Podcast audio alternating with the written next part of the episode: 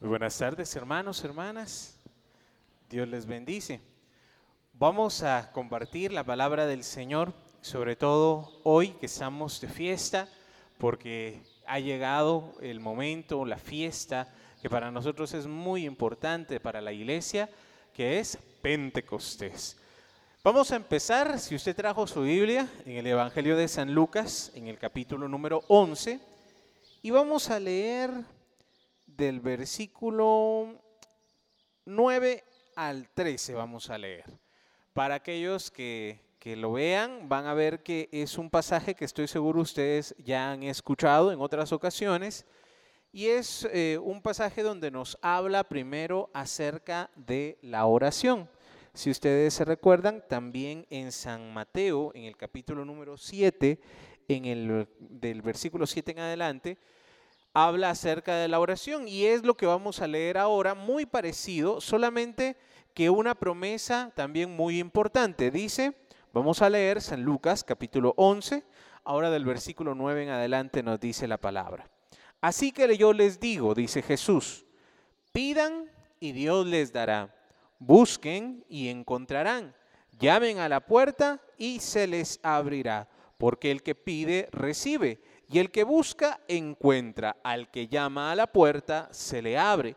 ¿Acaso alguno de ustedes que sea padre sería capaz de darle a su hijo una culebra cuando le pide pescado, o de darle un alacrán cuando le pide un huevo?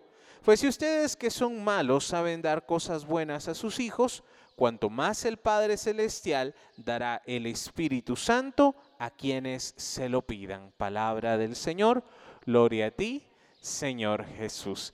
Este pasaje, como les decía, el paralelo está en San Mateo capítulo 7. Igual habla acerca de la oración. Si vemos este pasaje, inicia con el Padre Nuestro, porque los discípulos le preguntan a Jesús, enséñanos a orar. Juan les había enseñado a orar a sus discípulos, ahora Jesús, ellos también le piden, enséñanos a orar. Y Jesús les enseña la oración del Padre Nuestro, pero no se queda ahí sino que Jesús les da una instrucción más. No solamente es orar el Padre Nuestro como, como repetirlo, que se vale también porque es la oración perfecta, lo podemos decir y lo podemos repetir. Como hacemos en el rosario, lo decimos varias veces, o en otras, en otras oraciones también sino también el, Padre Nuestro como modelo de oración. Todas las peticiones, cada frase, el orden que lleva es muy importante porque ahí también vamos encontrando, por eso es la oración perfecta, porque nos enseña cómo tenemos que orar. Pero luego Jesús termina con esta parábola y con esta instrucción animando a que oremos siempre a que oremos sin desanimarnos, a que vayamos teniendo insistencia, que seamos perseverantes y que oremos y pidamos todo el tiempo. Cuando entramos en el camino de la oración y empezamos a buscar a Dios, vamos a darnos cuenta de algo. Jesús nos dice en este pasaje, pidan y recibirán, busquen y encontrarán, llamen a la puerta y se les abrirá. Aquí lo que Jesús nos está diciendo es pedir, llamar, insistir, buscar y es lo que hacemos cuando oramos, cuando pedimos. Regularmente pues todos traemos más de alguna intención, ¿verdad? Más de algo en el corazón que necesitamos. ¿O no necesita nada usted el día de hoy? Más de algo necesita, ¿verdad? Y es bueno depender de Dios. Es necesario depender de Dios y venir a pedírselo a Él. Ahora, en San Mateo Jesús eh, termina este pasaje diciendo que Dios dará cosas buenas a sus hijos. Y hacia ahí pues está muy bien y es la fe que nosotros tenemos, la fuerza de la oración, que cuando nosotros venimos y le pedimos algo al Señor, Él nos lo da. Amén. Jesús también nos dice que todo lo que pidamos en el nombre de Jesús, lo vamos a recibir. Entonces, se vale pedir y vamos a pedir, pero hay algo más.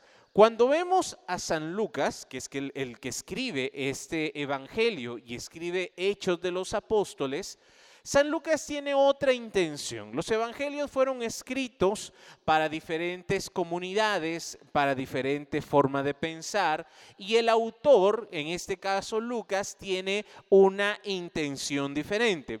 Mateo es un evangelio más catequético, trata de explicar cosas a los judíos, a comunidad, una comunidad judía creyente en Jesús.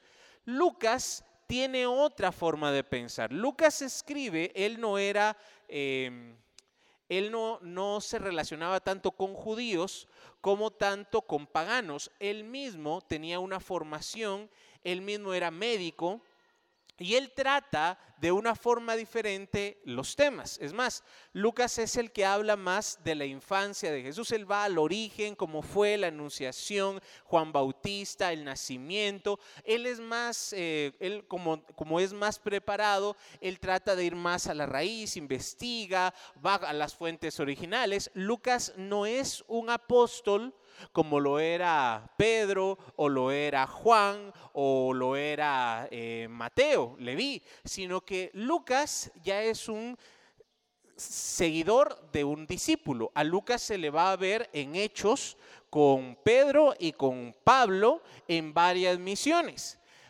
A Lucas su interés es hablarnos del poder de Dios. Y por eso en el Evangelio de Lucas hay tantos milagros. El Evangelio de Lucas se le conoce también como el Evangelio del Amor. Es donde más milagros hay, donde más sanidades, donde más eh, fuerza del Espíritu Santo. Y lo vamos a ver que tanto en el Evangelio, en Jesús, ese poder se manifiesta, el poder del Espíritu se manifiesta en milagros y en hechos se manifiesta en los apóstoles, se manifiesta en los creyentes, en los que siguen a Jesús. ¿Por qué les hago todo este chirmol? Perdonen que me, que me dé tantas vueltas. Porque cuando Lucas dice, pidan y Dios les dará, busquen y encontrarán, lo que él dice no es que Dios nos va a dar cosas buenas o nos va a dar lo que pedimos, sino que nos va a dar el Espíritu Santo.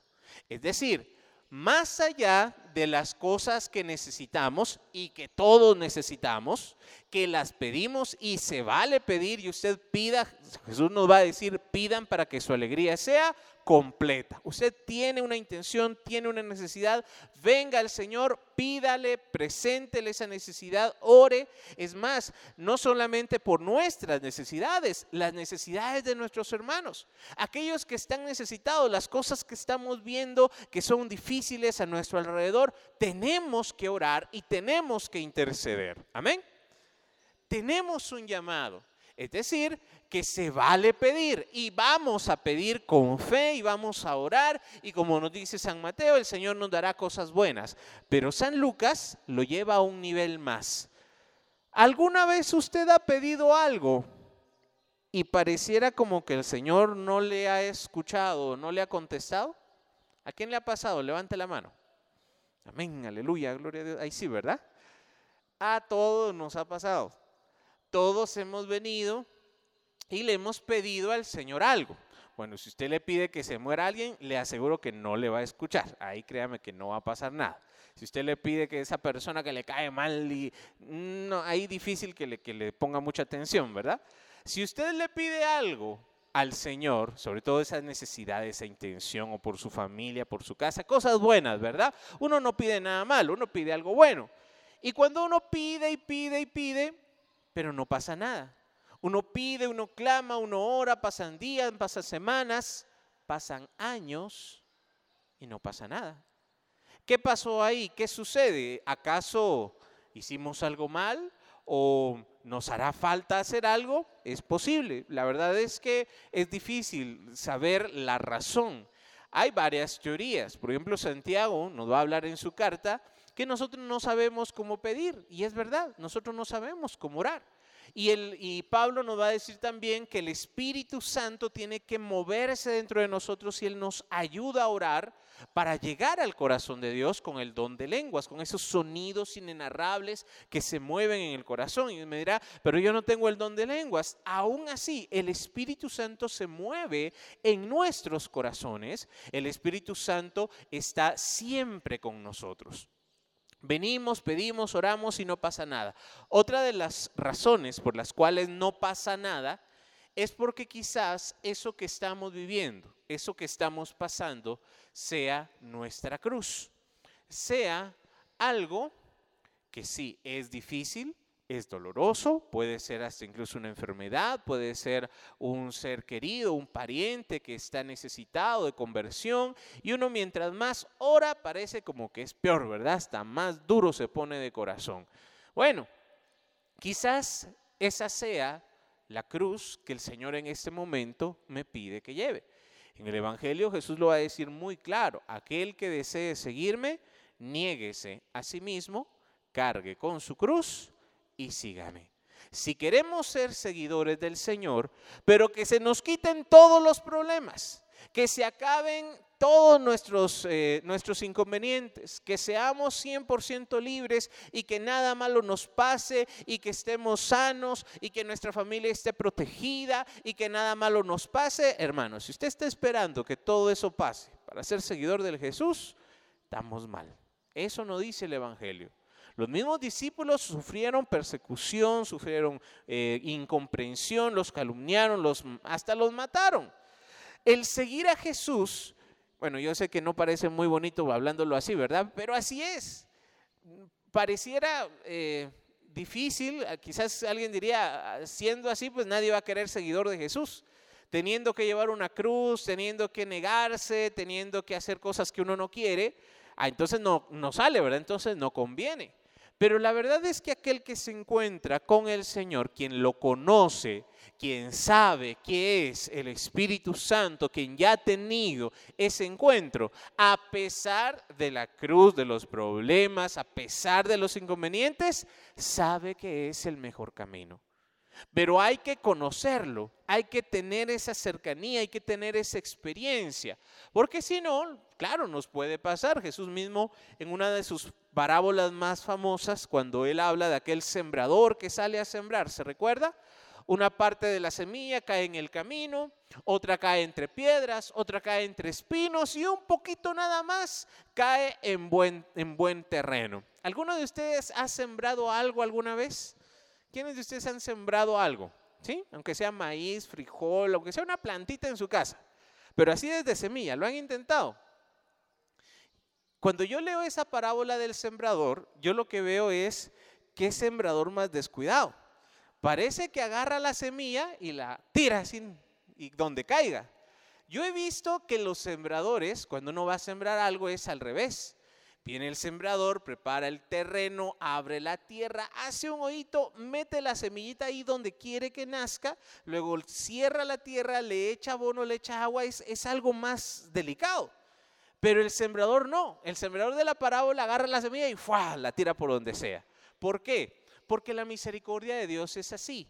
Él quiere que este mensaje llegue a todos y que todos lo recibamos. Ahora mismo estamos nosotros aquí, pero no sé si usted se ha dado cuenta cuando usted sale o cuando usted anda allá afuera, las personas allá afuera, hasta incluso en el mercado, nos han dicho que escuchan las prédicas, escuchan los mensajes. Cuando no tenemos mucha competencia, ¿verdad? Porque hay uno que nos pone ahí de, de, de ¿cómo se llama? De medicina natural que a veces nos, nos hace la competencia cuando viene música o algo así, ¿verdad? Pero ahorita miren, el sonido está llegando y usted no sabe a quién le está llegando este mensaje. Quizás nosotros aquí somos pocos, pero allá puede haber alguien que lo esté necesitando, que lo esté escuchando. O incluso hay hermanos, nos ha pasado los días jueves en la noche, que dicen que si no escuchan bulla, no vienen.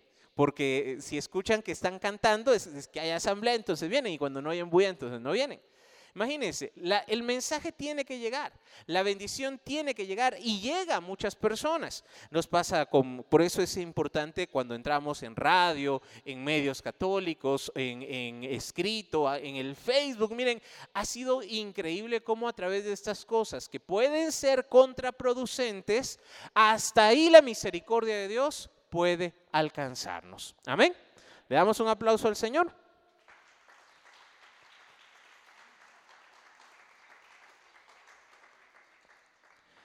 Y entonces volvemos.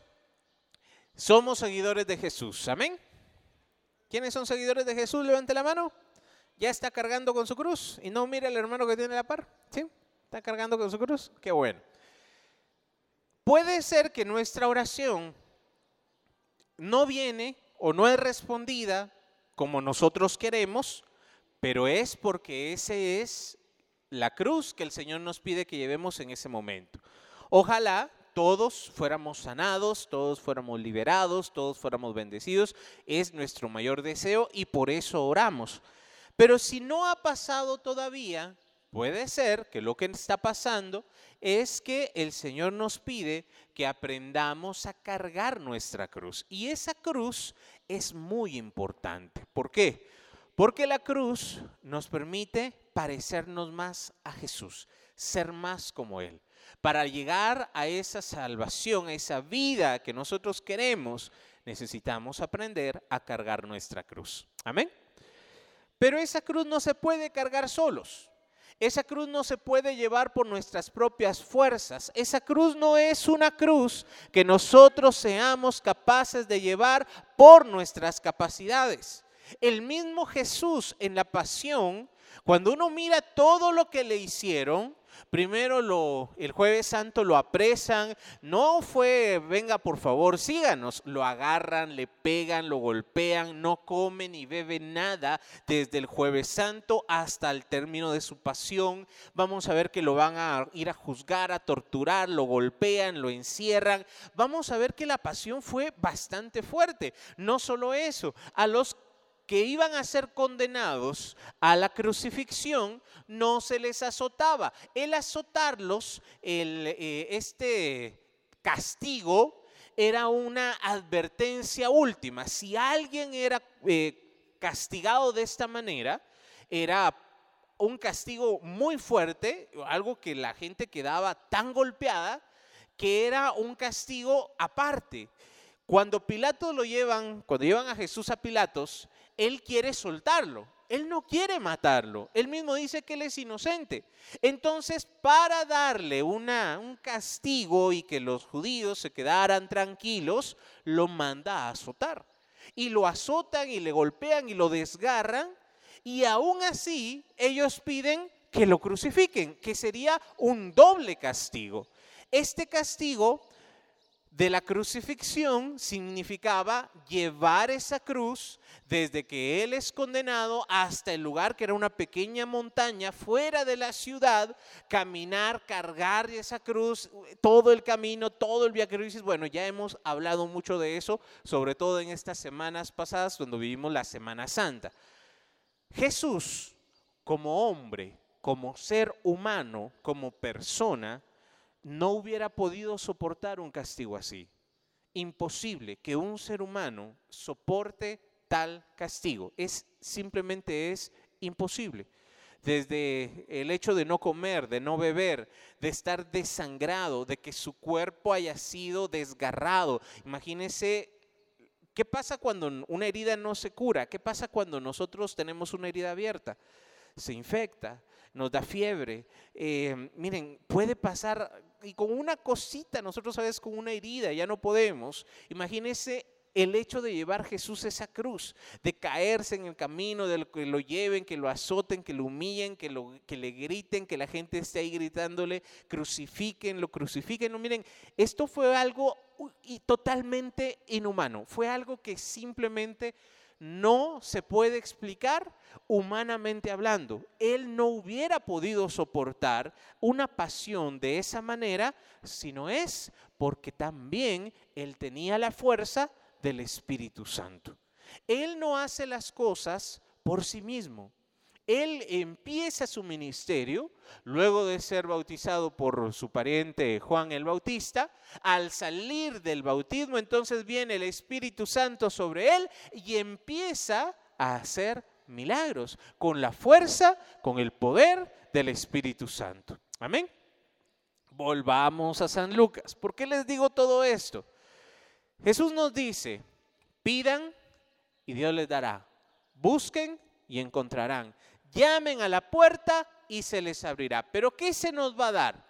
¿Qué es lo que el Padre quiere darnos? Más allá de las cosas que le pedimos, que también, claro, usted pida y pida específico y pida con fe y pida porque el Señor le dé eso que usted necesita. Pero más allá de eso, el Padre lo que quiere darnos es al Espíritu Santo. Lo que nosotros en verdad necesitamos es al Espíritu Santo. Y cuando uno experimenta el poder, la fuerza del Espíritu Santo, aunque no pase lo que yo quiero, aunque no venga esa sanidad o ese milagro o esa liberación, aunque no pase como yo quería, pero una persona llena del Espíritu Santo es una persona que va a ser feliz, que se va a realizar, que va a poder seguir caminando, que va a poder seguir cargando su cruz, que va a sentir realización a pesar de las cosas que esté viviendo. Puede ser que en el momento no lo entendamos, pero cuando Dios entra en un corazón, cuando el Espíritu Santo viene en una persona, la persona cambia, aunque las cosas no cambien aunque la realidad no cambie. Pero cuando Dios entra en un corazón, Él lo que quiere es cambiarnos a nosotros, transformarnos a nosotros. Amén. Y de ahí el nombre que se le da, Espíritu Santo, porque su misión es la santificación de las almas. Nosotros podemos aspirar a la santidad únicamente porque Dios, Dios Espíritu Santo, vive y habita en nuestro corazón. Amén. ¿Quiénes lo creen? Levanten la mano. Estamos llamados a la santidad. Estamos llamados a dar testimonio. Estamos llamados a un cambio. Estamos llamados a una transformación. Y alguien dirá, pero es que no puedo es que hay cosas que no puedo dejar o así es mi carácter o así soy yo. Quizás al principio sí, cuando es con mis fuerzas sí. Está bien, uno es humano, uno es débil, uno es pequeño, uno es barro. Y está bien, hasta cierto punto Dios mismo nos comprende. Pero cuando conocemos a Dios y dejamos que el Espíritu Santo entre en el corazón, no hay excusa. No podemos decir, ah, no, si si el Señor me ama, pues que me ame así como soy, ¿verdad? Si Él me quiere, pues que me aguante. No se trata de eso. Él sí, claro, Él te va a amar siempre y como eres y te soporta y, te, y Él sabe cómo eres y sabe por qué eres así regularmente. Cada una de esas eh, heridas, traumas, complejos son los que después se manifiestan con, con problemas de carácter, de temperamento. Uno no sabe lo que la persona ha vivido, lo que la persona ha sufrido. Y claro, uno humanamente, cristianamente comprende que todos tenemos diferentes cosas, diferentes traumas, diferentes complejos. Y yo puedo ser tolerante y puedo ser comprensivo y está muy bien, pero ¿dónde queda nuestra responsabilidad? Yo no puedo decirle al Señor, ah, es que yo así soy, o ah, es que yo así he sido, es que ya llevo años así, y así me quieren, y así me conocen, y así me, así, así he sido siempre, entonces así me voy a quedar. Hacer esto es negar la acción la fuerza, la gracia del Espíritu Santo.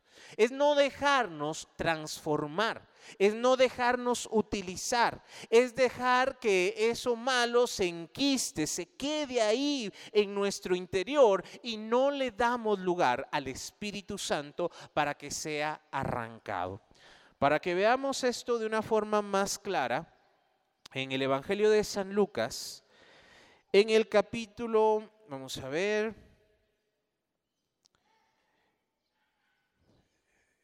No, en el Evangelio de San Juan es. Aquí está, San Juan, en el capítulo número 14, versículo del 15 al 17. San Juan, capítulo 14, versículo del 15 al 17 dice, si ustedes me aman, dice Jesús, si ustedes me aman, obedecerán mis mandamientos. Y yo le pediré al Padre que les mande otro defensor, el Espíritu de la verdad para que esté siempre con ustedes. Los que son del mundo no lo pueden recibir porque no lo ven ni lo conocen.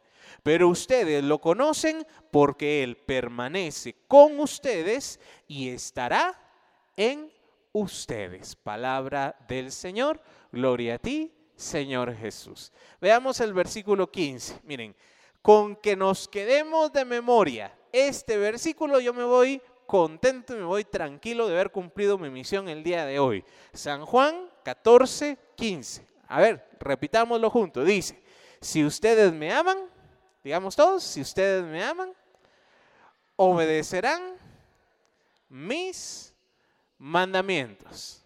¿Se les quedó? Si ustedes, ¿cómo? Obedecerán mis mandamientos.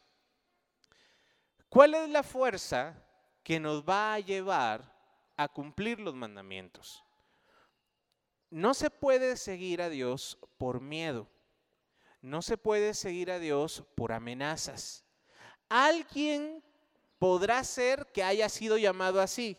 Incluso, pues ustedes saben, la estrategia antes, sobre todo nuestros hermanitos separados, era esa. Hablar del fin del mundo, del apocalipsis, del rapto y de todo eso. Me recuerdo cuando empecé en estos caminos, pues ese era el discurso que se daba. Y miren el mundo como está y miren las cosas que están pasando y esto ya se va a acabar y puede ser, pero ya han pasado muchos años y seguimos aquí. Las personas que iniciaron con miedo, por temor, llega un punto y le pasó a los primeros cristianos. Ellos escucharon a Jesús que les dijo que ya venía el fin, que incluso muchos de, los que estaban ahí no morirían sin antes ver el fin de los tiempos. Y ellos se quedaron, bueno, ya va a venir, ya va a pasar y todos, mejor ya no trabajemos, mejor ya no salgamos, preparémonos, quedémonos aquí. Y no pasó nada, llevamos más de dos mil años y no ha pasado el fin del mundo. Por miedo no funciona. Jesús nos dice que la fuerza que nos tiene que llevar a cumplir en verdad los mandamientos es el amor. Solo por amor nosotros podemos tener una verdadera conversión. Cuando hay un seguimiento a Jesús por miedo, no es una verdadera conversión. O incluso alguien podrá decir, como el hijo pródigo, tengo hambre, tengo necesidad, volveré a la casa de mi padre. Y claro, el padre te recibe, pero la verdadera conversión se da cuando el hijo pródigo siente el amor del padre cuando sabe que es amado, que es bendecido, que es restituido en poder, en autoridad, le vuelven a dar anillos, sandalias, vestiduras, le hacen una fiesta. Imagínense eso, pareciera el discurso del hijo pródigo igual, pareciera contraproducente. Si nos manejáramos en la casa, ustedes que son padres de familia y tienen hijos, si hicieran esto, imagínense, su hijo hace la peor travesura hace lo peor que usted se pueda imaginar. Y cuando regresa a pedir perdón, hagámosle fiesta. ¿Usted cree que ese es un buen mensaje? Ah, lo vamos a malcrear, ¿verdad? Lo vamos a, ¿cómo así que hace lo que quiera, se va, hace estragos, hace lo que se le dé la gana y regresa, hagámosle fiesta? Pareciera un discurso contraproducente. Si, si lo hiciéramos en la casa sería muy complicado. Pero ¿qué es lo que nos quiere decir? que no importa lo que nosotros hagamos o dónde vayamos o lo que hayamos hecho, podemos volver a la misericordia de Dios. Amén. Claro que hay consecuencias, claro que hay, hay que pagar un precio. La conversión no es fácil, no es solo decir ya vine, ya llegué, sino es verdaderamente sentir ese amor, recibir ese amor. Y es lo que hace Dios. Dios nos ama nos ama tanto que no importando lo que hagamos, lo que a dónde vayamos, eh, Él siempre nos va a amar. Nunca va a cambiar ese amor. Claro, ahí es donde viene el problema. Debemos dejar que Él nos transforme, que Él nos santifique como una respuesta al amor que Él nos da. Si me aman, ¿qué dice Jesús? ¿Cuál era el versículo? Si me aman, obedecerán mis mandamientos. A ver, ¿cuáles son los mandamientos del Señor? Amarnos como Él nos ha amado. Muy bien, hermanita, muchas gracias. Cuando vemos en la palabra de Dios, en el Antiguo Testamento están los diez mandamientos. ¿Se recuerda de los diez mandamientos? A estos diez mandamientos y a los primeros cinco libros de la Biblia el Pentateuco se le llama la ley de Moisés. En el Evangelio vamos a escuchar algunas veces que va a decir la ley y los profetas, porque la ley se refiere a esos cinco primeros libros, a la ley dada por Moisés directamente de, Dios, cuando sube allá al monte y le da las tablas y las escribe con su dedo, esa es la ley de Moisés. Y en el Nuevo Testamento vamos a ver que Jesús también nos da sus mandamientos. Cuando Él nos dice, si ustedes me aman, obedecerán mis mandamientos, ¿a cuáles se está refiriendo? En los diez mandamientos son la base. No es que han pasado de moda, no es que estén obsoletos, son importantes y son la base. Pero Jesús en el Evangelio fue todavía más allá. ¿Cuáles son los mandamientos de Jesús? Lo dijo la hermanita. El mandamiento nuevo, podríamos decir el onceavo mandamiento, es ámense los unos a los otros. Y ese mandamiento resume los diez mandamientos. Ese mandamiento, miren, con ese amarnos los unos a los otros, ya no hay que decir no mentir, no robar, no matar, porque se sobreentiende. Cuando uno ama, ama verdaderamente, no quiere hacerle daño a alguien. Amén. ¿Usted ama a alguien? ¿Alguna vez ha amado a alguien? ¿Sí? ¿Ama a alguien en este momento? Y no estoy diciendo amor romántico, a los hijos, a sus padres, hermanos, amigos, hermanos de comunidad. ¿Usted ha sentido amor por una persona? ¿Y cómo se siente cuando esa persona que usted ama le traiciona, le lastima, le hiere? ¿Cómo se siente?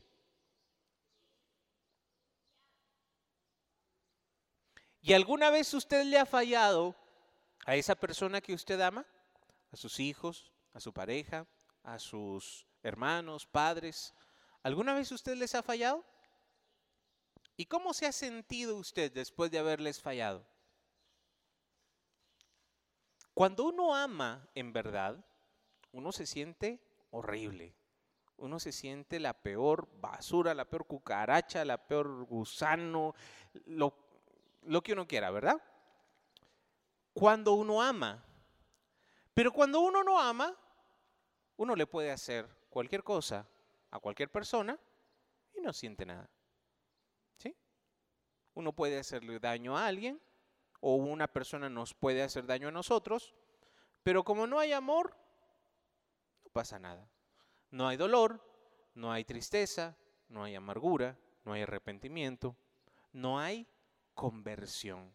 Por eso Jesús nos pone como base el amor. Y debemos seguir y obedecer los mandamientos de Jesús por amor, no por miedo. No es porque me voy a ir al infierno. Ojalá nadie fuera al infierno. Ojalá ninguno se perdiera, ninguno se condenara.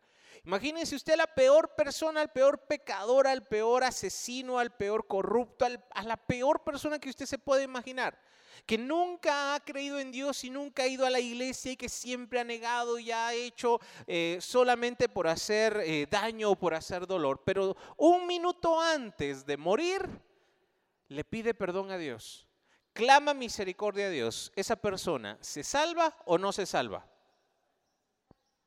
A ver, levante la mano quien dice que sí se salva. Ah, la mayoría. ¿Quién dice que no se salva? Que se vaya a chamuscar al infierno un rato. ¿Quién dice? No, ¿verdad? No, no queremos que se pierda nadie. Dios tampoco. Si nosotros somos capaces de, tener misericordia, imagínese Dios. No estoy diciendo vayan a pecar, no estoy diciendo hagan lo que quieran, conste, ¿verdad? No es, ese no es el mensaje de hoy. Al contrario, cuando nosotros experimentamos el amor, la gracia de Dios, ya no pecamos vamos a huir del pecado, porque el pecado daña directamente a Dios. Sí, Él nos ama, Él es amor, y Él al amarnos se hace vulnerable. Cuando uno ama, es vulnerable a la otra persona. Cuando uno ama, la otra persona nos puede herir, nos puede lastimar en cualquier momento. Es, es, es, así, el amor nos hace ser vulnerables. Y Dios, nos dice San Juan en su carta, Dios es amor. Entonces cuando Él se, se, manifiesta con ese amor y nosotros somos capaces de recibir y de dar amor, cuando nosotros pecamos lo que estamos haciendo es negar el amor de Dios. Por eso Jesús nos dice, si ustedes me aman, ¿Cómo dice? Obedecerán mis mandamientos. Miren, solo ahí podríamos quedarnos un buen rato. ¿Cuáles son los mandamientos del Señor? Ya dijimos el onceavo, ámense los unos a los otros. Hay otros que tal vez Jesús no dijo literalmente este es un mandamiento, pero que sí son parte de su enseñanza, son parte de su doctrina que Él nos deja. Por ejemplo, ¿cuántas veces tenemos que perdonar según Jesús en el Nuevo Testamento? ¿Qué significa? Siempre. ¿A qué horas usted va a llevar la cuenta 70 por 7 o algunos dicen 70 a la séptima potencia? Es, un número inmenso. ¿Y a qué horas yo voy a llevar la cuenta? Ah, ya te perdoné. Una, dos, tres, ah, ya llegué a las casi, casi llego y ya no te vuelvo a perdonar, ¿verdad? No, es que hay tanto, tantas cosas en tantos momentos que tenemos que perdonar siempre. Jesús nos dice en el Evangelio que si alguien te golpea en la mejilla izquierda, ¿qué hay que hacer? Te respondes con la derecha, ¿verdad? No. ¿Cómo es? Poner la otra mejilla, poner la mejilla derecha. Si alguien te pide que lleves una carga, una milla, tienes que llevarla dos. Si alguien te pide que le des tu capa, dale hasta la camisa, dice Jesús. ¿Qué es lo que nos quiere decir? En el Evangelio Jesús lleva el mandamiento del amor hasta el extremo hasta algo ya que parece casi ridículo. ¿Cómo voy a dejarme eh, esta doctrina de la no violencia que me golpean en la cara y entonces tengo que poner la otra mejilla? Pareciera algo ilógico. Nuevamente, la enseñanza de Jesús, si uno la mira desde lejos, pareciera que no tiene sentido. Pero eso es lo que Jesús nos dice cuando nos dice, si ustedes me aman, obedecerán mis mandamientos. ¿Y qué va a pasar cuando nosotros obedecemos los mandamientos?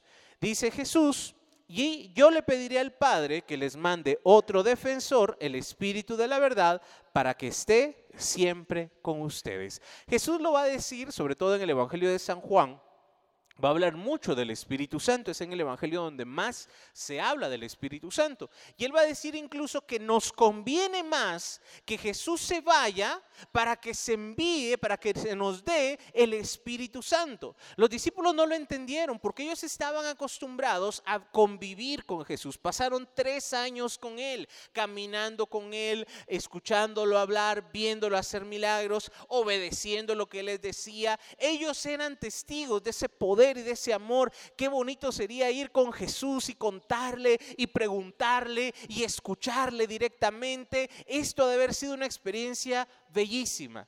Tanto así que los discípulos cuando Él les dice, les conviene que yo me vaya, ellos no lo entienden. Ellos no quieren que Jesús se vaya. ¿Se recuerdan? Pedro, la, la, promesa que le hace a Jesús, yo no te abandonaré jamás. ¿Y qué le dice Jesús? Antes de que cante el gallo, me habrás negado tres veces. Así somos los seres humanos. Miren, cuando hablamos de Dios y de la acción del Espíritu Santo, es una acción interna.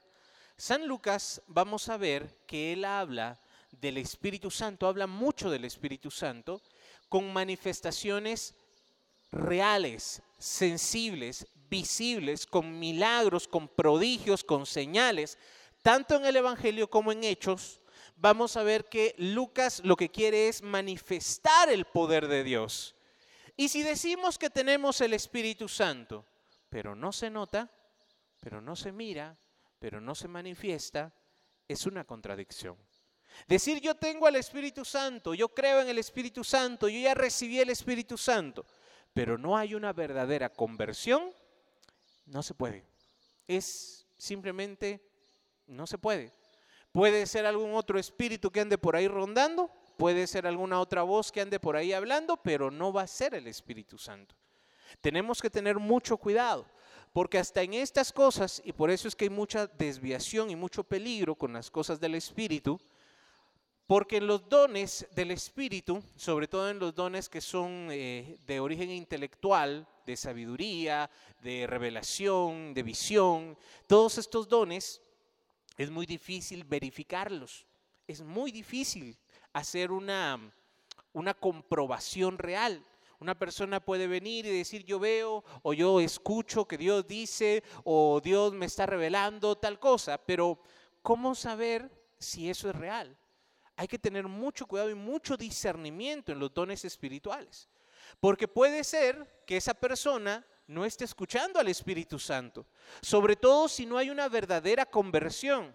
Si lo que hay es pura apariencia, si lo que hay no viene de Dios, ¿de dónde viene? Puede venir de la propia carne, puede venir de mi propio eh, deseo de sentirme, de querer reconocimiento o de querer sentirme importante o de querer que otras personas me vean diferente. Entonces me voy a inventar algo que, miren, esto pasa y pasa mucho, eh, no solo aquí y en muchos otros lugares, porque no estamos dejando que el Espíritu Santo nos tome, sino que es nuestra propia carne. Y Dios no quiera, porque también puede pasar, cuando no es ni siquiera la carne, sino que ya es un espíritu que no es de el Señor, sino que viene del enemigo. Puede venir también de otra parte. Y si no estamos con cuidado, el enemigo, el diablo, nos dice la palabra que se viste de ángel de luz y él puede confundirnos. Puede ser que en algún momento los dones espirituales que estamos viendo y creemos en ellos, pero necesitan discernimiento. San Agustín, uno de los grandes santos de la iglesia, en una ocasión, en su caminar, en su vida espiritual, tuvo una visión. Él miraba, cuando entraba a la oración, algo bellísimo, miraba una serpiente con alas de colores, algo muy bonito que él le llamó la atención. Y cuando él oraba, siempre tenía esta visión. Y él se sentía bien y él pensaba que era una visión que venía de Dios. Pero poco a poco se fue dando cuenta que cuanto más miraba esa visión, ya no tenía ganas de ir a la Eucaristía, ya no quería orar, estaba más eh, antipático, hiriente, su carácter, su temperamento estaba mal. Entonces él en ese momento se da cuenta y discierne que esa visión no viene de Dios que eso que él está viendo, por muy bonito que se mirara, no venía del Espíritu de Dios. Lo rechaza, lo reprende y no se le vuelve a manifestar. Muchas personas quieren tener los dones espirituales, pero tener los dones espirituales es una consecuencia de la transformación del Espíritu Santo. Hay personas que dicen tener el Espíritu Santo, pero no se han dejado transformar no han dejado que Dios los moldee, que sean barro en las manos del Señor. Y cuando no dejamos que esto pase y después queremos andar profetizando, hablando de parte de Dios, aconsejando, resolviéndole los problemas a los demás, pero no hemos dejado que el Espíritu Santo obre en nosotros, podemos hacer mucho daño, podemos lastimar mucho a las personas. Por eso Jesús nos dice, como consecuencia de la conversión, de obedecer los mandamientos, de amar a Dios, Él va a orar para que venga el Espíritu Santo. Y dice, para que Él esté siempre con ustedes. Luego termina diciendo, los que son del mundo no lo pueden recibir porque no lo ven ni lo conocen, pero ustedes lo conocen porque Él permanece con ustedes y estará en ustedes. Aquí Jesús hace dos grupos. O somos del mundo o somos seguidores de Jesús. ¿Qué queremos ser? ¿En dónde nos situaríamos en este momento nosotros? ¿Qué somos? ¿O somos del mundo o somos de Dios? ¿De qué queremos ser? ¿Y eso de quién depende? De nosotros. Él ya hizo todo lo que tenía que hacer. Él ya nos instruyó, Él ya nos dejó, las comunidades están, los lugares están, la Eucaristía está, los sacramentos están, está todo servido con bandeja de plata. Todo lo tenemos ya, todos los medios para salvarnos los encontramos en la Iglesia Católica. Tenemos la plenitud de los sacramentos, la plenitud de la gracia, tenemos eh, indulgencias parciales, plenarias. Miren, tenemos todo lo que necesitamos para vivir en gracia y para estar en gracia de Dios.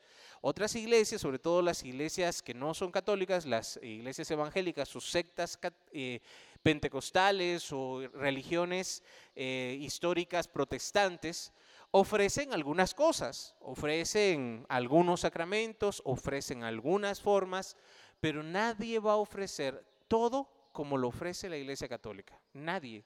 La Iglesia tiene todos los medios, toda la gracia, todos los sacramentos para poder recibir la gracia santificante para que Dios nos vaya santificando y nosotros poder alcanzar la salvación. Amén. Y aquí es donde está el problema. Una persona que es del mundo no conoce, no sabe, no puede tener al Espíritu Santo. No se puede. Si vivimos más en el mundo que en lo espiritual, como consecuencia, no vamos a tener al Espíritu Santo. Y aquí es donde viene el problema, porque yo he conocido a personas, no ustedes, ¿verdad? Ustedes no, ustedes ya están en ese caminar, ustedes tienen cara de buena gente, pero yo he conocido a otras personas que dicen que oran mucho, que oran 20 horas al día, no sé a qué horas duermen, a qué horas comen o a qué horas trabajan, oran todo el día, rezan unos 50 rosarios al día pero no se ve el cambio. No se ve esa transformación. No se ve la acción del Espíritu Santo. No se ven los frutos del Espíritu, que sería otro tema para hablar más todavía complicado. Paz, gozo, alegría, amabilidad, bondad, benignidad, paciencia. No puede haber alguien que diga que tiene al Espíritu Santo, que ora 20 horas al día, pero no tiene los dones no tiene los frutos. Es una contradicción, simplemente no se puede. No es, no es lógico. Si una persona en verdad, en verdad, ya conoce y ya tiene al Espíritu Santo, no le digo que de la noche a la mañana, no, no es que ya oré, entonces todo el día voy a estar bien. Pueden haber momentos difíciles, pero nos vamos a ir transformando poco a poco hasta lo que Dios quiere. Pero ni siquiera, si ni siquiera hemos reconocido qué es lo que tenemos que cambiar, si ni siquiera hemos dado nuestro brazo a torcer, si creemos que estamos bien, que tenemos la razón y que todos los demás están equivocados, cuidado, porque ahí no está el Espíritu Santo. El Espíritu Santo primero nos va a convencer, nos va a decir en San Juan qué es la verdad. No nuestra carne, ni el enemigo que el Señor lo reprenda. El Espíritu Santo nos habla la verdad. Y Él nos tiene que decir cuando estamos bien y cuando estamos mal, porque nos podemos equivocar, somos seres humanos, ¿o no? Nos equivocamos mucho.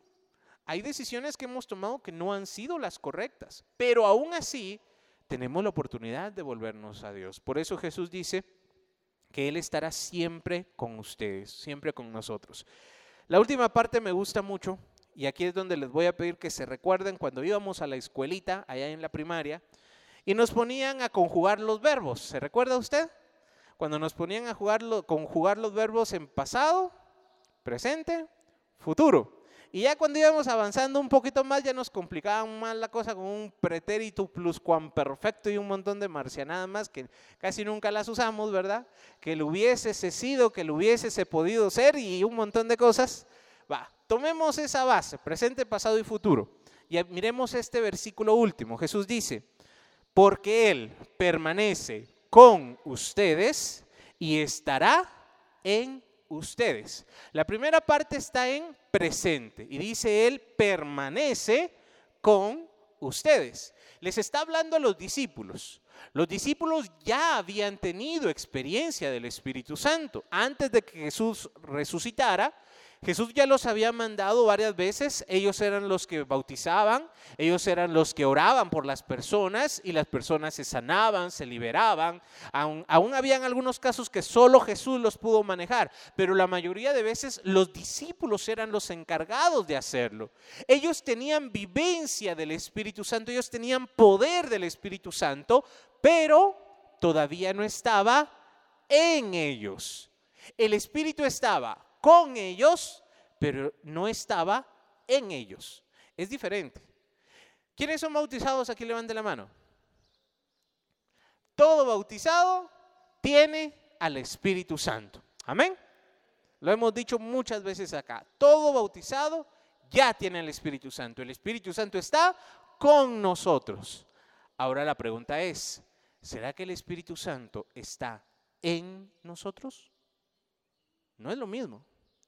Él puede estar de forma externa, Él siempre está y Él está en todas partes, en todas las personas, en toda la vida. Dios está en todas partes, sí, Él está con nosotros, pero estará dentro de nosotros. Hemos dejado que Él nos tome, que Él nos transforme, que Él nos llene, que Él nos moldee, que Él nos utilice. Hemos hecho lo que Él quiere que hagamos o queremos que Él haga lo que nosotros queremos. Hemos dejado que Él nos transforme y nos moldee y nos pula esas partes que necesitan ser cambiadas, esas partes que necesitan ser transformadas. Hemos dejado que Él haga su obra o hemos querido que Él haga lo que yo quiera y que Él me obedezca y que Él haga haga lo que yo quiero, mi voluntad, mi deseo, mi anhelo. Por eso es que muchas personas se confunden y lastimosamente eh, comunidades se lastiman porque creen que tener al Espíritu Santo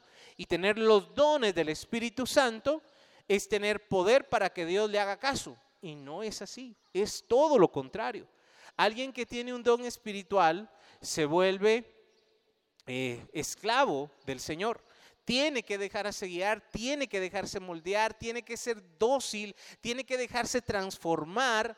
No puede una persona decirle a Dios qué hacer. Él es Dios, Él es sabe, Él tiene un plan, Él tiene, es algo diferente. Y es ahí donde nosotros entramos en esta comunión con Dios. Hoy, Pentecostés, dejemos que el Espíritu Santo nos moldee. Si hay algo que necesita el Señor cambiar, dejemos que lo cambie. Y va a ser en la comunión con Dios, va a ser en ese momento de amor, de entrega, donde nosotros vamos a experimentarlo. No puede haber una persona que diga ser llena del Espíritu Santo y que no tenga una sincera conversión. Simplemente es imposible. Puede ser otra cosa, pero no va a ser una verdadera conversión. traigamos nuestro corazón delante de Dios, dejemos que Él lo transforme y cuando Él actúa en el corazón, no es que vamos a ser perfectos de la noche a la mañana. No es que ya mañana voy a ser santo y voy a tener todas las virtudes y, y no voy a pecar y voy a andar flotando en el aire y nadie me mire y nadie me toque porque ya soy santo. No, imposible. Pero tiene que haber un cambio y tiene que verse, tiene que sentirse, tiene que experimentarse, tiene que haber un testimonio. Si no hay un cambio, si seguimos igual que hace un año, hace dos años, hace 20 años, o hasta incluso al revés, estamos peor, no es el Espíritu Santo. No estamos dejando que el Espíritu Santo actúe en nosotros. Voy a invitar a que nos pongamos de pie, por favor, y vamos a hacer una oración. Ahí donde nos encontramos, parémonos y vamos a estirarnos como si nos acabáramos de levantar. A ver, estirémonos. Dígale buenos días al hermano que estaba cayendo en descanso en el espíritu y no habíamos empezado la oración. Se nos adelantaron algunos. Vamos a mover nuestra cabeza diciéndole que sí al Señor. A ver, todos, sí. ¿Y al sueño cómo le vamos a decir? No, ¿verdad?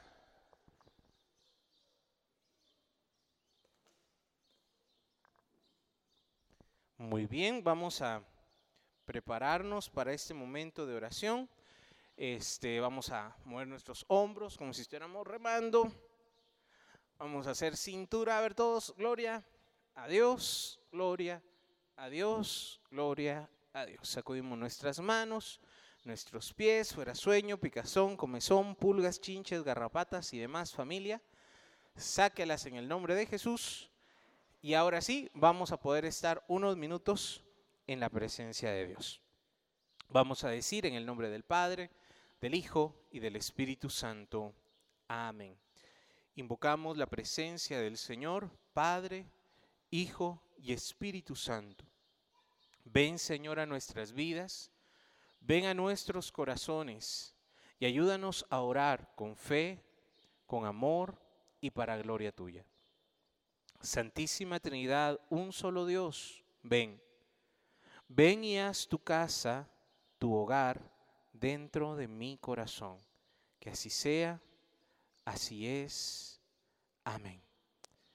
Amado Señor, en esta tarde, queremos, Señor, entrar en tu presencia. Queremos venir, Señor, a contemplar tu amor, tu poder. Queremos venir, Señor, confiando en tu misericordia. Queremos entrar, Señor, en ese amor que tú nos das. Sabemos que tú siempre estás aquí, siempre estás a nuestro lado. Que tú, Señor, has creado con amor a tus hijos, a toda la creación. Y con amor, Señor, nos llamas a estar cerca de ti. Hoy, Señor, celebramos Pentecostés. Hoy, Señor, recordamos esta fiesta tan hermosa, donde tú quisiste, Señor, quedarte con nosotros de una forma más cercana, de una forma real y verdadera, a través del Espíritu Santo. Hoy, Señor, recordamos que tú quisiste quedarte con nosotros. Que tú, Señor, querías darnos el mejor regalo, tu presencia en nuestro corazón. Tú estás siempre con nosotros. Estás en la Eucaristía. Estás, Señor, en tu palabra. Estás en muchos lugares. Y ahora estás aquí conmigo. Ahora, Señor, yo puedo tenerte en mi corazón. Tu presencia aquí es real, verdadera. Tu presencia, Señor, en este lugar es única, es especial. Porque tú quisiste quedarte, Señor, aquí en medio de nosotros. Tú quisiste, Señor, quedarte siempre en nosotros. Y hoy, Señor, en esta fiesta tan hermosa de Pentecostés, queremos, Señor, que tú renueves esa fuerza, ese amor, que tú nos diste, Señor, que tú prometiste a la iglesia. Que tú nos ayudes, Señor, a tener una verdadera conversión, un verdadero cambio de la vida que llevamos, de las cosas, Señor, que hemos hecho. Ayúdanos, Señor, a tener una verdadera conversión.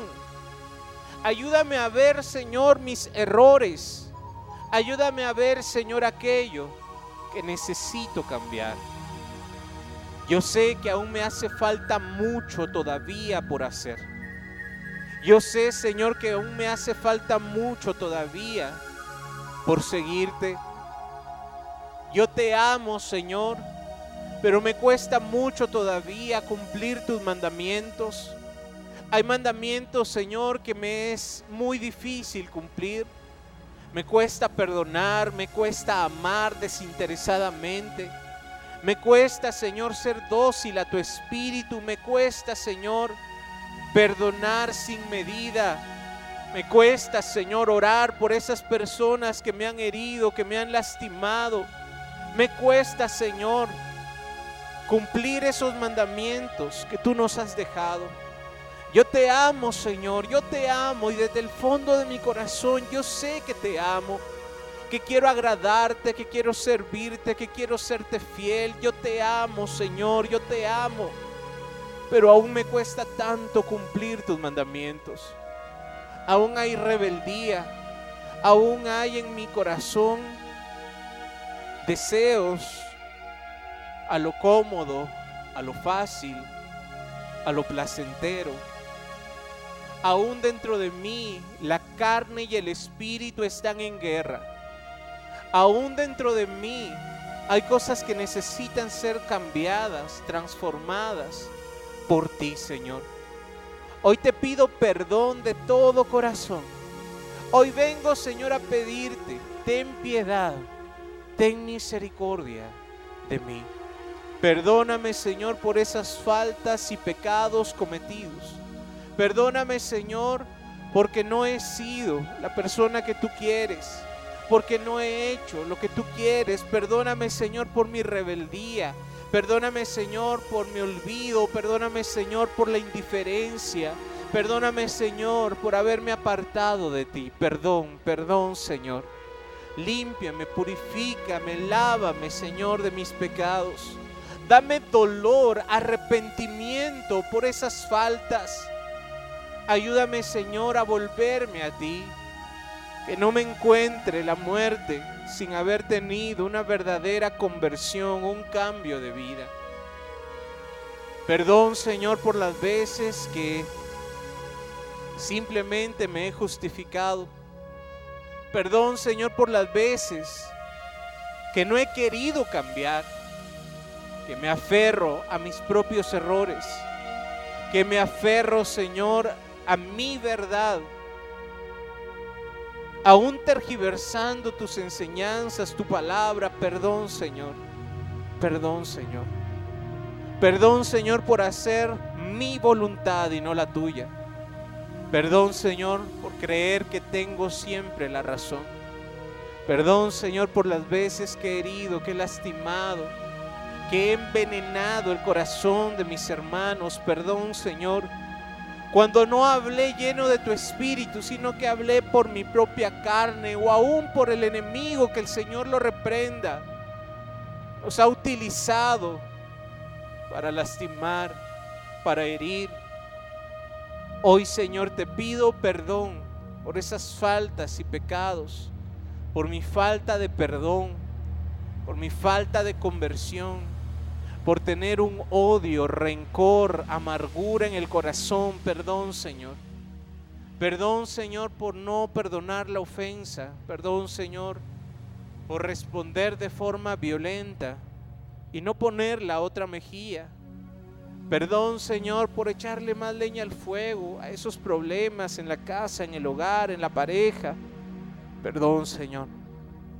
Perdón, Señor, por las veces que simplemente no obedecí tus mandamientos.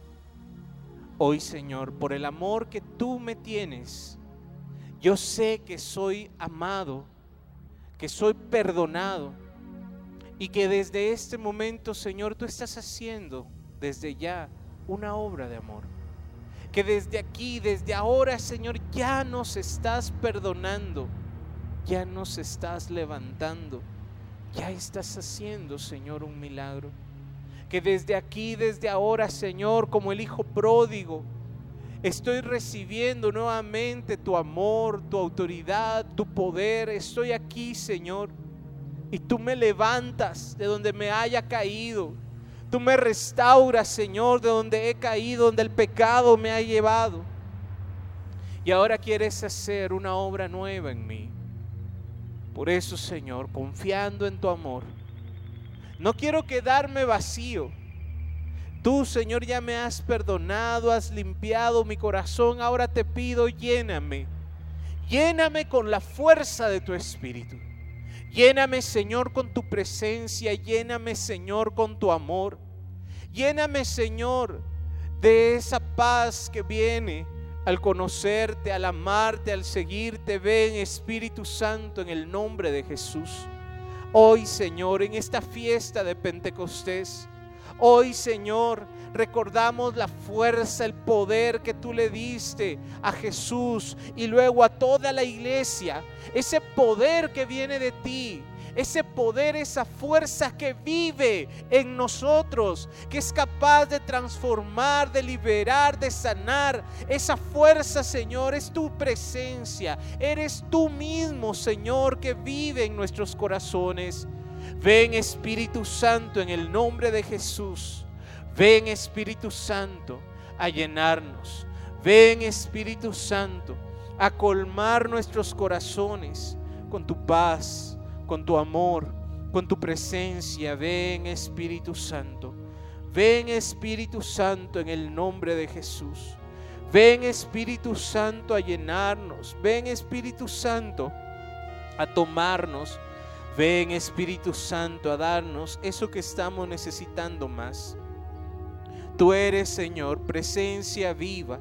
Tú eres, Señor, amor real y verdadero. Tú eres, Señor, el que nos da la paz, el amor, la fuerza. Tú eres, Señor, el que llena los corazones. Ven, Espíritu Santo. Ven, Espíritu Santo, en el nombre de Jesús. Ven Espíritu Santo a llenar nuestras vidas. Ven Espíritu Santo a darnos eso que tanto necesitamos. Ven Espíritu Santo. Te voy a invitar a que con mucha paz, sin perder este momento de oración, tomes asiento, siéntate ahí en tu lugar, vuelve a cerrar tus ojos. Estamos aquí en la presencia del Señor, orando.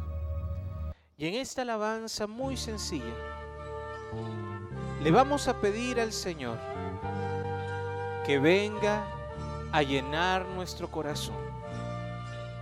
Y le vamos a decir, ven Espíritu de Dios. Ven Espíritu de Dios.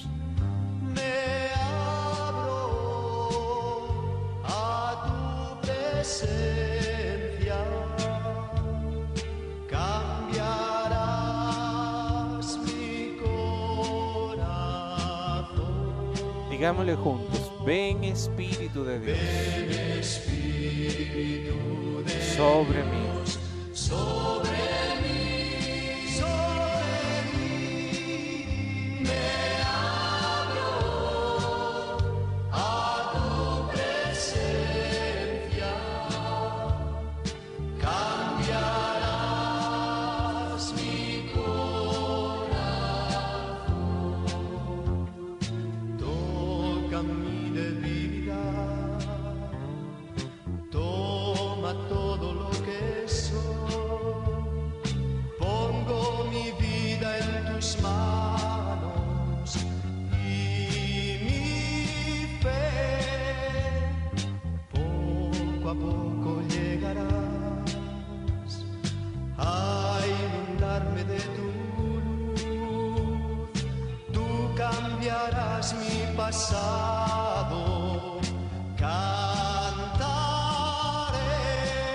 Ven Espíritu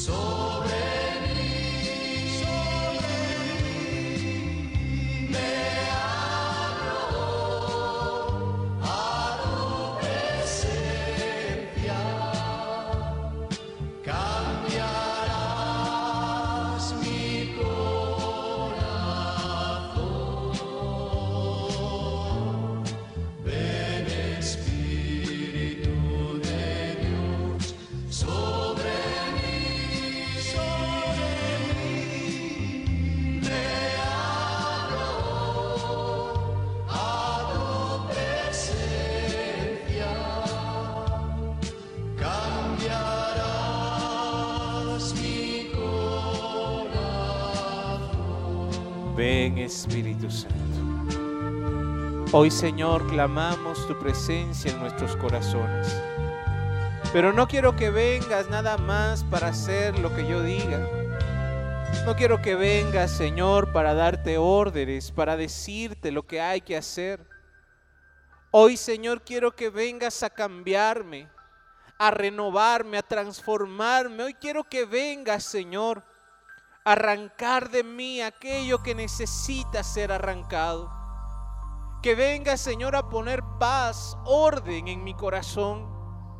Que tú, Señor, tomes control de mis pensamientos, de mis reacciones, de mis emociones, de mi cuerpo.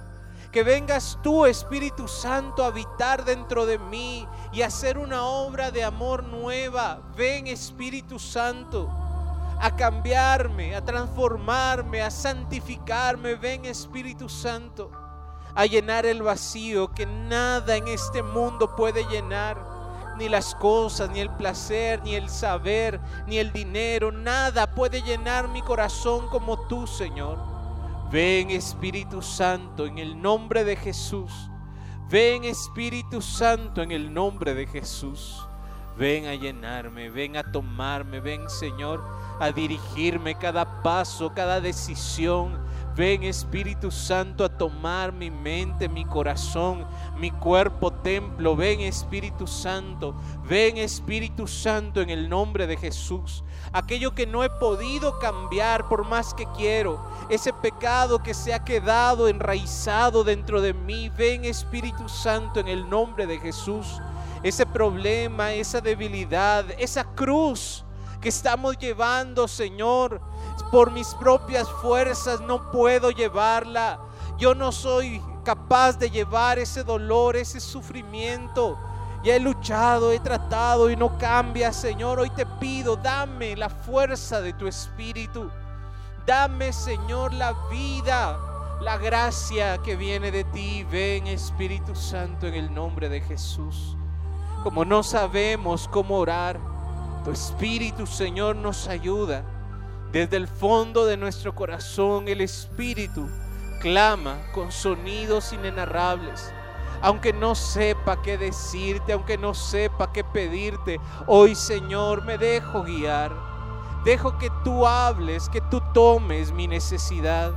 Si no sabes qué decirle, solo dile, tómame Espíritu Santo. Tómame Espíritu Santo. Tómame Espíritu Santo. Si no sabes qué hacer, cómo pedirle, solo dile, tómame, tómame, tómame Espíritu Santo. Deja que el Señor se encargue, dale libertad para que Él haga esa obra en tu corazón.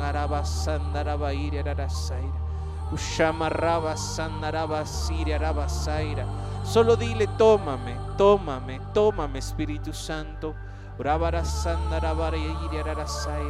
Urabarasandarabarairi, ararasaira. Ushama rabasandarabasaira, andarasanda. Ven, ven, ven Espíritu Santo en el nombre de Jesús. Arabara sandarabara ira, ararasaira.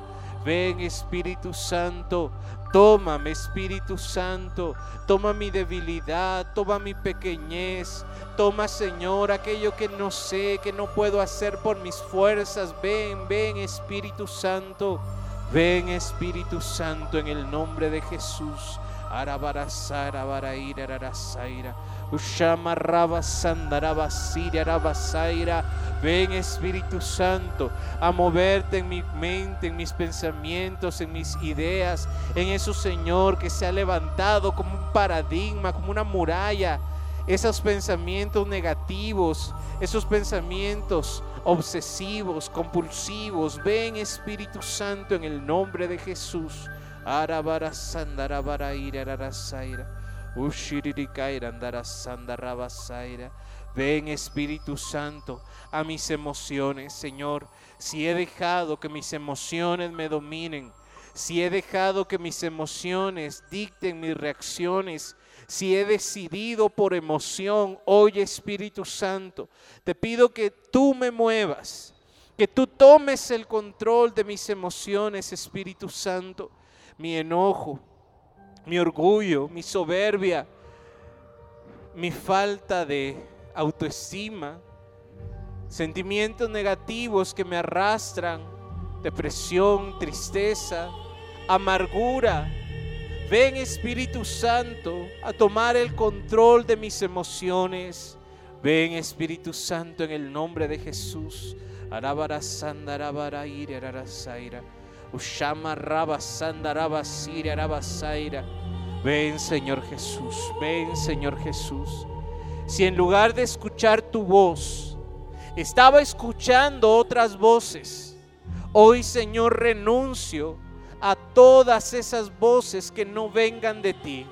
A la voz de mi propia carne, que busca comodidad, que busca placer, que busca reconocimiento, Señor, hoy acalla toda voz que no venga de ti.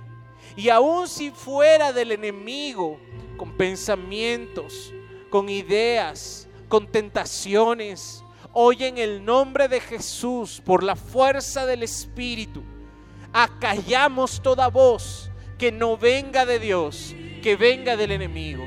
Hoy sean acalladas esas voces, esos enemigos sean amordazados y prohibido tienen volver a molestarnos. En el nombre de Jesús. Arabasaira. Rabasira. Esos pensamientos de así soy, de nunca voy a cambiar, de así me tienen que querer. Eso que no me deja dar el paso a transformarme por el Espíritu Santo. Hoy lo rindo al Señor. Sí puedo cambiar. Tengo que cambiar.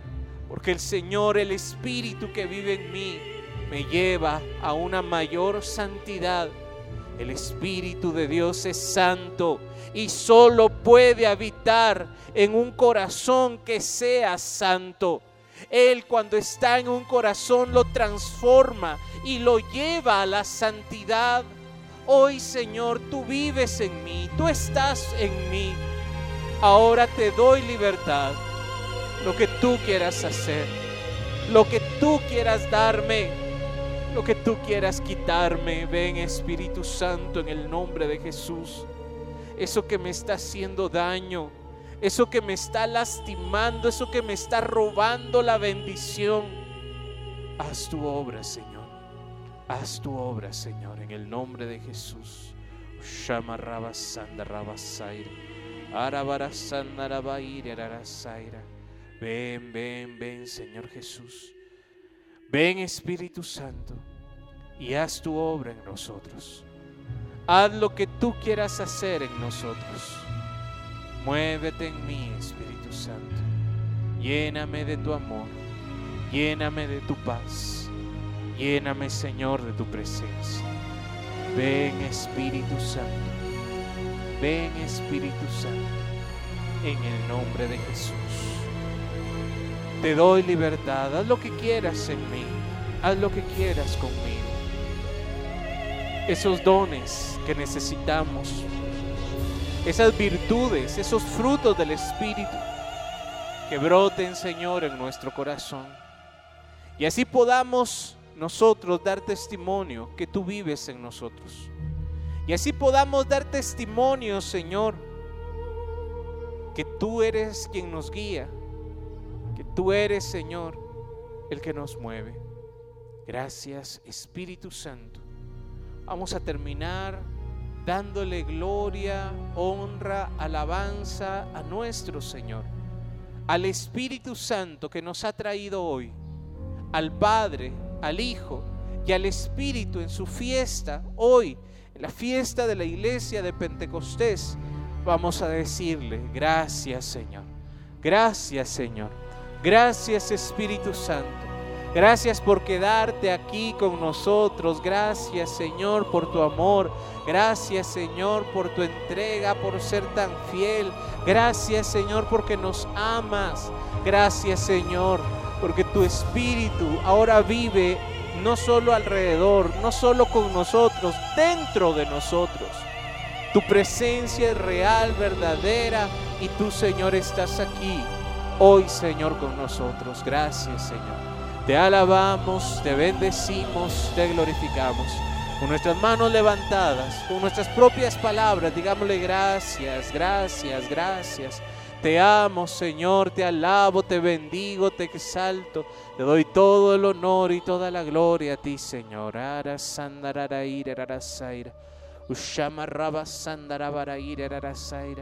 Yo te amo, Señor, yo te amo, Señor. Y voy a demostrártelo siguiendo tus mandamientos. Voy a demostrártelo siguiendo al Espíritu Santo que vive en mí, sus impulsos, sus deseos, el susurro de Dios en nuestro oído. Tu Señor nos guiarás, tu Señor nos llevarás y nosotros seremos testigos de tu poder y de tu amor. En el nombre de Jesús, nuestras manos levantadas, digamos juntos, gloria al Padre, gloria al Hijo y gloria al Espíritu Santo, como era en el principio, ahora y siempre, por los siglos de los siglos. Amén.